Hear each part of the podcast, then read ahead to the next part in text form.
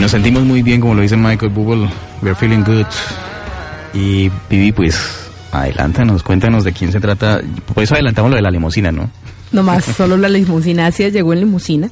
Es Antonio César Morón, es granadino, dramaturgo y teórico del teatro, doctor en teoría de la literatura y literatura comparada por la Universidad de Granada, en donde además trabaja como profesor, aunque actualmente está aquí en Madrid como profesor invitado.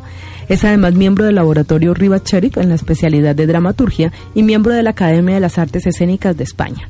Esto es un pequeño resumen porque podría decirles mucho más de este gran invitado que tenemos el día de hoy, pero me gustaría que fuera él quien se presentara y nos contara un poquito acerca de él, aparte de lo que don Hermenegildo ya, ya nos dejó por ahí en Aurebocas. Así que Antonio, bienvenido a la M esta mañana. Hola, muchas gracias, gracias, encantado de estar aquí. Pues Antonio, dramaturgo, y como hemos visto un poquito de tu historia, has escrito diferentes libros de teatro, de poesía, de ensayo, ahora estás con una novela, pero cuéntanos un poquito resumido cómo es tu trayectoria, trayectoria profesional. Bueno, eh, la trayectoria profesional mía tiene como dos polos diferentes, ¿no? El polo, la parte académica, de, la universidad, profesor de la universidad y todo esto, y luego la trayectoria literaria, ¿no? Eh, lo que pasa es que, bueno, hay un momento donde uno, pues, intenta, intenta mm, unir ambas para, para, para encontrarse mejor, para estar más cómodo, y quizás en, en, en, esa unión de ambas, pues, esté toda la, mm, toda la eh, investigación, toda la teoría teatral, toda, toda la, la teoría sobre la dramaturgia, ¿no?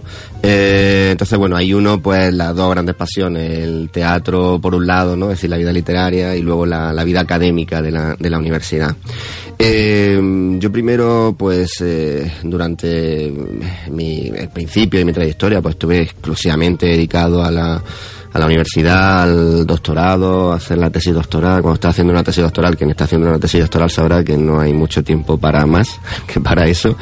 Y fue ya cuando terminé la tesis doctoral, cuando ya empecé en el, en el mundo del teatro y, a, y a, escribir ya de manera pues profesional y eh, eh, dirigir obras dramáticas, publicar obras dramáticas y, y bueno, pues eh, tengo la suerte de que, de que es, hay ya una trayectoria bastante amplia que está publicada, sobre todo está publicada y la gente pues puede, puede leerla, ¿no? Estaba viendo dentro de esos libros que has escrito uno que me causó curiosidad, que era el del teatro cuántico. Así. Eh, descríbelo un poquito porque claro, uno escucha cuántico, matemáticas, eh, ingeniería, bueno, explícanos un poquito de qué va. Sí, lo, lo, lo, lo explico en, en, en, cuatro, en cuatro palabras, ¿no?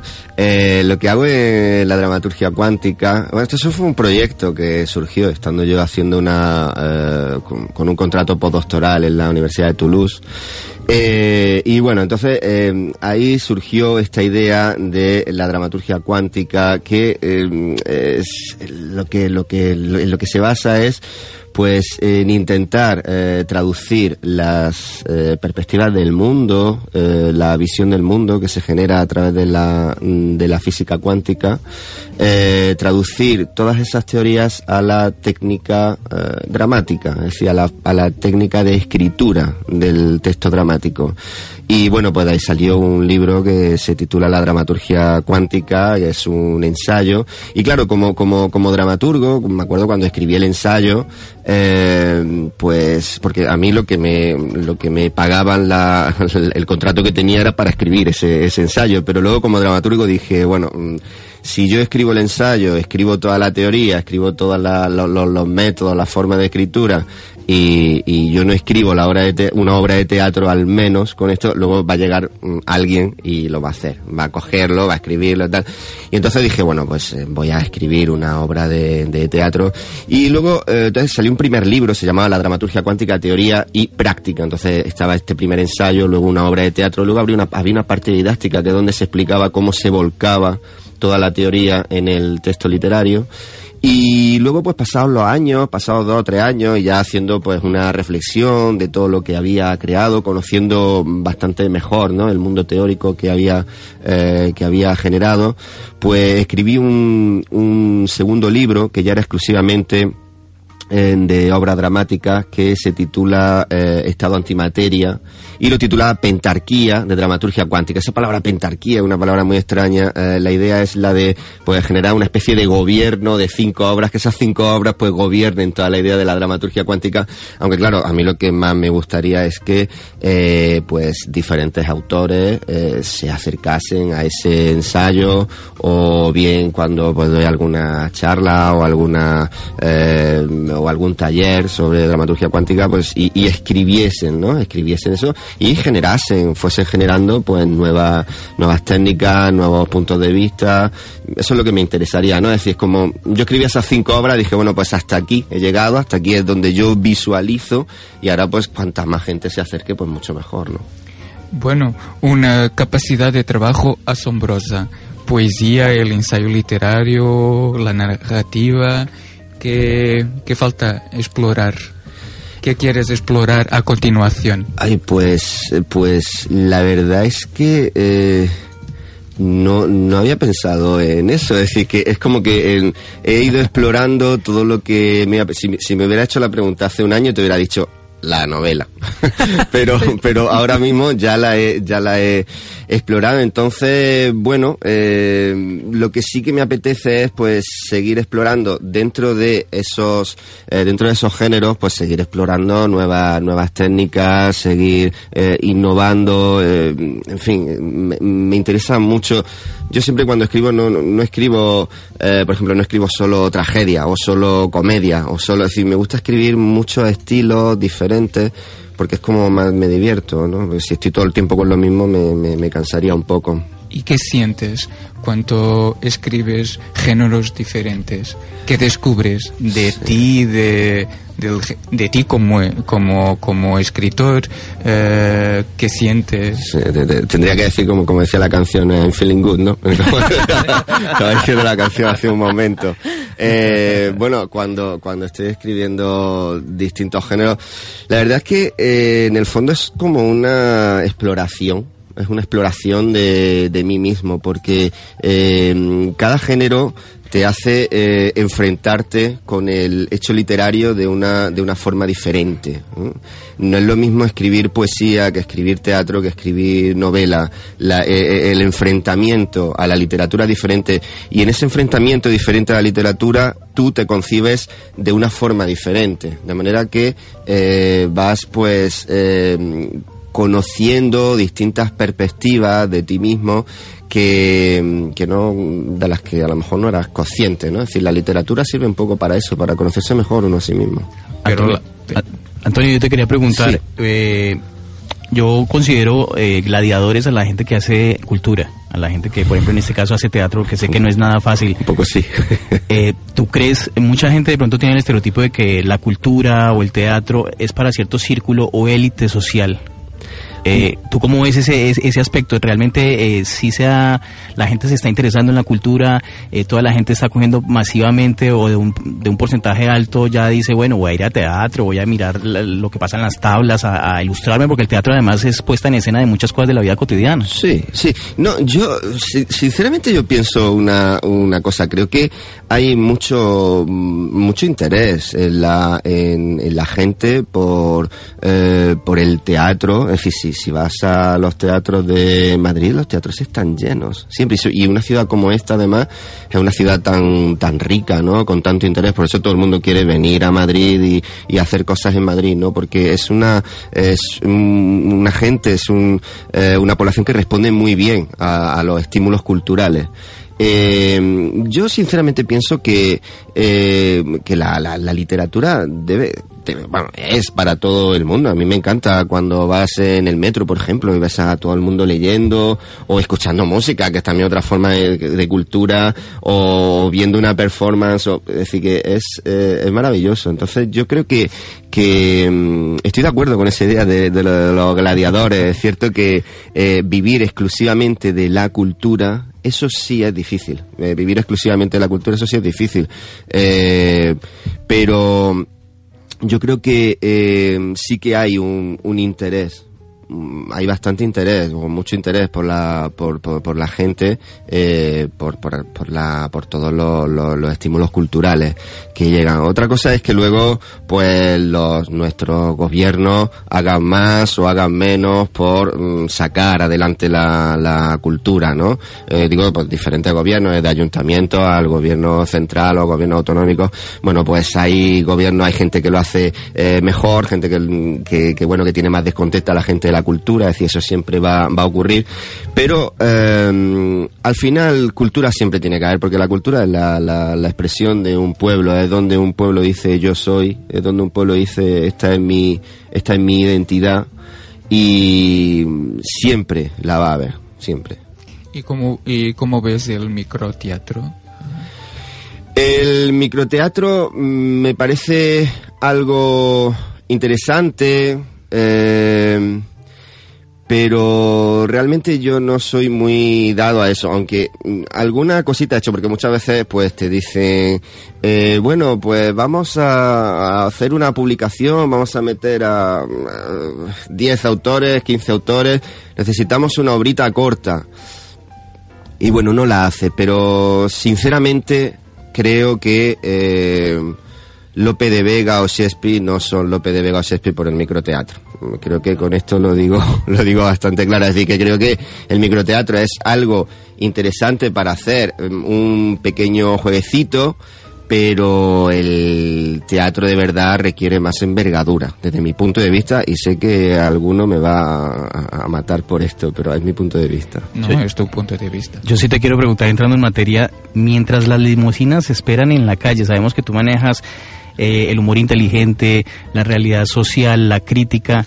Eh, cuéntanos un poquito de esta novela, porque además el nombre, cómo nació, me, parece interesante mientras las limusinas esperan en la calle. Eh, sí, el, el, nombre realmente no me lo he inventado yo. Quiero decir, el, lo que he hecho ha sido eh, tomar un verso de una canción de Leonard Cohen, eh, la canción Chelsea Hotel, eh, y hay un verso donde dice While the limousines wait in the street. Eh, entonces me pareció un verso muy interesante. ¿Y por qué tomo ese verso? Porque eh, Leonard Cohen en esta canción está contando un, un instante, una, una, una noche eh, de amor maravillosa que lo hizo le hizo recordar toda la vida con Janis Joplin, con Janis Joplin en el Hotel Chelsea allí en, en Nueva York. Y, y entonces, pues, yo in, introduzco dentro de la novela ese instante, ese instante de antes, de después, esa trama de Janis, de, de, de, Leonard llegando al, al, a la, al, a la habitación de Janis. ¿eh? Eso lo voy, lo, lo, integro en la novela y sí que hay todo un, un juego entre eh, un, una, una trama, eh, una trama que eh, se va construyendo paralela paralela a la trama mmm, de la novela negra en sí, que es la trama del detective, de, lo, de la muerte, de lo, de lo que va apareciendo ¿no? en la novela negra. Lo, lo, interesante es ver cómo se unen esas dos tramas. Y hay una, una canción que va, eh, que va sirviendo como de banda sonora todo el tiempo en la novela, que es la de Chelsea Hotel. La, la trama, la, los lectores que obviamente los invitamos a, a comprar la novela, ¿qué se pueden encontrar en la novela? Bueno, pues yo eh, creo que se van a encontrar una novela llena de llena de acción, una novela una novela ágil con, con mucho ritmo. Creo que es una de estos libros que, que, que hacen que tus viajes en, en metro o en avión o en bus o sean sean mucho más mucho más cortos o que te hacen pasar una tres, cuatro días fantásticos de Navidad, pues lo que tarde cada uno en leer la, la novela, pues tres, cuatro, cinco días. Eh, y creo que, eh, por lo que me han dicho lectores, que ya han leído, pues es una novela que, y eso lo, lo han dicho lectores, que eh, empiezas a leerla y como que cuesta trabajo soltarla, ¿no? Yo creo que ahí sí que he integrado dentro de la novela, pues, eh, varias cuestiones técnicas o de sabiduría técnica que eh, incorporo desde el teatro. ¿no? En el teatro este, estamos acostumbrados pues a trabajar mucho con las acciones y dejar las acciones en suspenso para que el público esté allí eh, que, que, deseando de que, de que siga la obra. ¿no? Entonces sí que he incorporado muchas de esas técnicas a la, a la novela. O sea, invita... congelas? ¿Haces trazo escénico dentro del libro? Sí, claro, Perfecto. claro, claro que hay.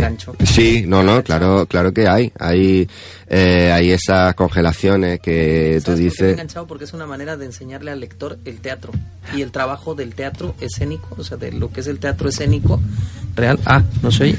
Pensé que estaba abierto. Estaba muy lejos. Sí, ah, está abierto, pero está lejos. Este, es una manera, es una manera bien interesante y sí te puedo decir que novedosa porque muy pocos lo, lo bueno, no muy pocos, si es si es una persona que dirige teatro, eso tú sabes que un guion lo maneja así, pero al lector dárselo, dárselo de tal manera que vaya comprendiendo lo que es una congelación teatral, un trazo escénico a través de la lectura, eso es bien bonito.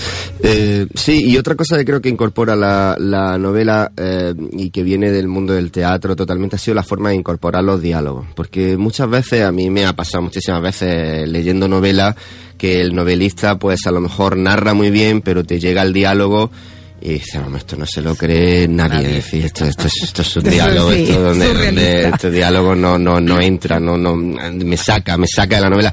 Y creo que mm, eh, todo, ese conocimiento, ¿no? De, de, de, generar eh, diálogo lo he introducido en la novela. Además, está, está introducido de una manera muy especial porque eh, está introducido dentro del propio texto, de manera que no hay una separación entre un párrafo bajo, pongo una línea, pongo el diálogo, porque eso, eso lo que hace es ralentizar un poquito la lectura y lo que yo buscaba era que la novela fuese muy rápida, muy rápida, que no parase, ¿no? Y entonces pues que eh, ha sido otra forma de, de, introducir esa agilidad, esa velocidad dentro de la dentro de la novela. Pues invitamos a la gente que se suba a las limusinas de la imaginación, el suspenso, la intriga, el buen el humor inteligente además y la crítica que también hace falta mientras las limusinas esperan en la calle de Antonio César Morón. La pueden comprar eh, por la página de la editorial www.editorialnazari.com.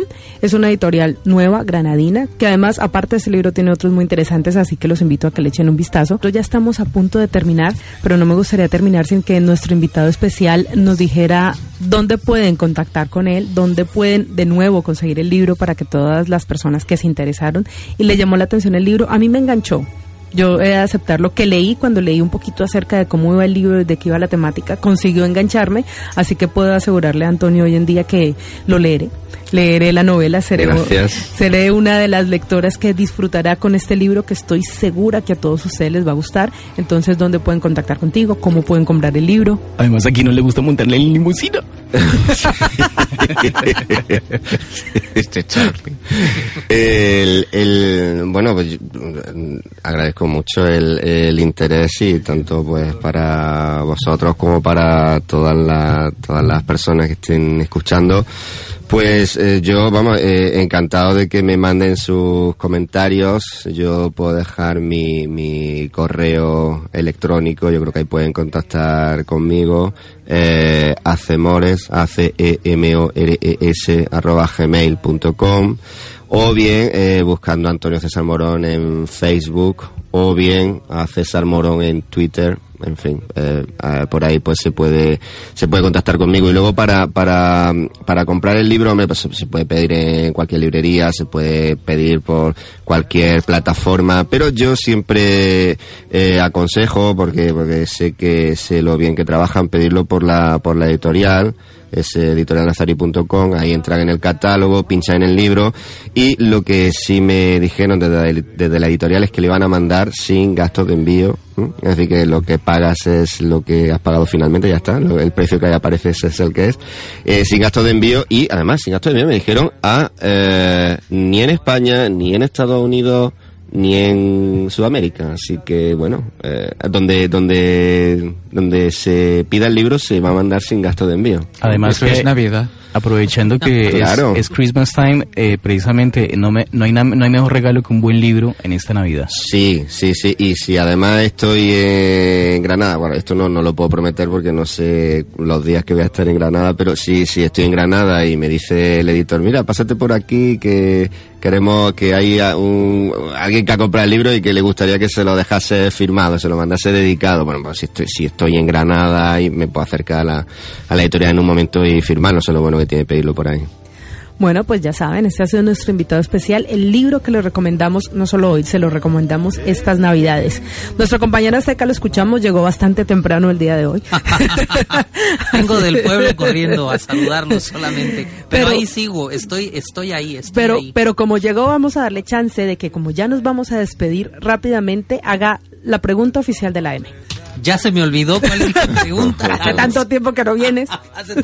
No, no es, no es que no esté, sí estoy, pero estoy ya detrás, pero es por la cuestión esta. A ver, la pregunta oficial de la M es, ¿cuál era Vivi? ¿Cuál es tu mayor tentación? Bueno, pues, eh, ¿cuál es mi mayor tentación? Y la, La la ve- verdad. la verdad porque tenemos un detector de mentiras que pitas y mientes. Mm, Bueno, va- a lo mejor pita el detector de mentiras. Eh,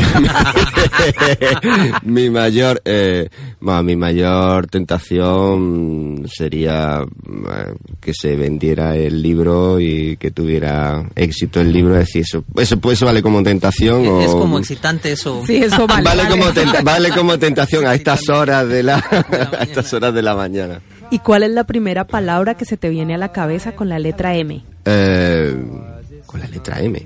Eh, Madrid. Madrid. Pues muchísimas gracias, gracias Antonio. Bienvenido a Radio Tentación y a la M. Gracias, gracias a todos. Antonio, gracias. Gracias a ti, Viviana. Yo estoy muy contento por el programa de hoy y porque quiero ver Charlie de Papá Noel. Yo, yo, yo la verdad No tengo que, yo la verdad tengo que decir algo. Antonio no solamente se peinó, sino que se cambió el color del cabello.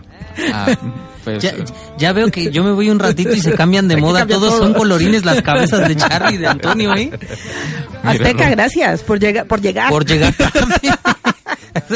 Pues gracias, pero ya saben, yo sigo pregunta. estando ya, eh, por, hacer, por venir a hacer la pregunta oficial de la, de la- M. de la M. Sigo estando detrás y yo soy, yo soy un gran admirador del teatro. No lo hago, pero me encanta. Yo consumo teatro. Claro, claro. Así que ya saben, por hoy nos despedimos. Los invitamos el próximo sábado a partir de las 9 de la mañana en el 91.4 La Tentación del FM. Me despido por hoy, soy Vivi Castillo y ya saben, sonrían siempre porque no saben quién se puede enamorar de su sonrisa. Un beso chicos, un beso chicas y hasta la próxima.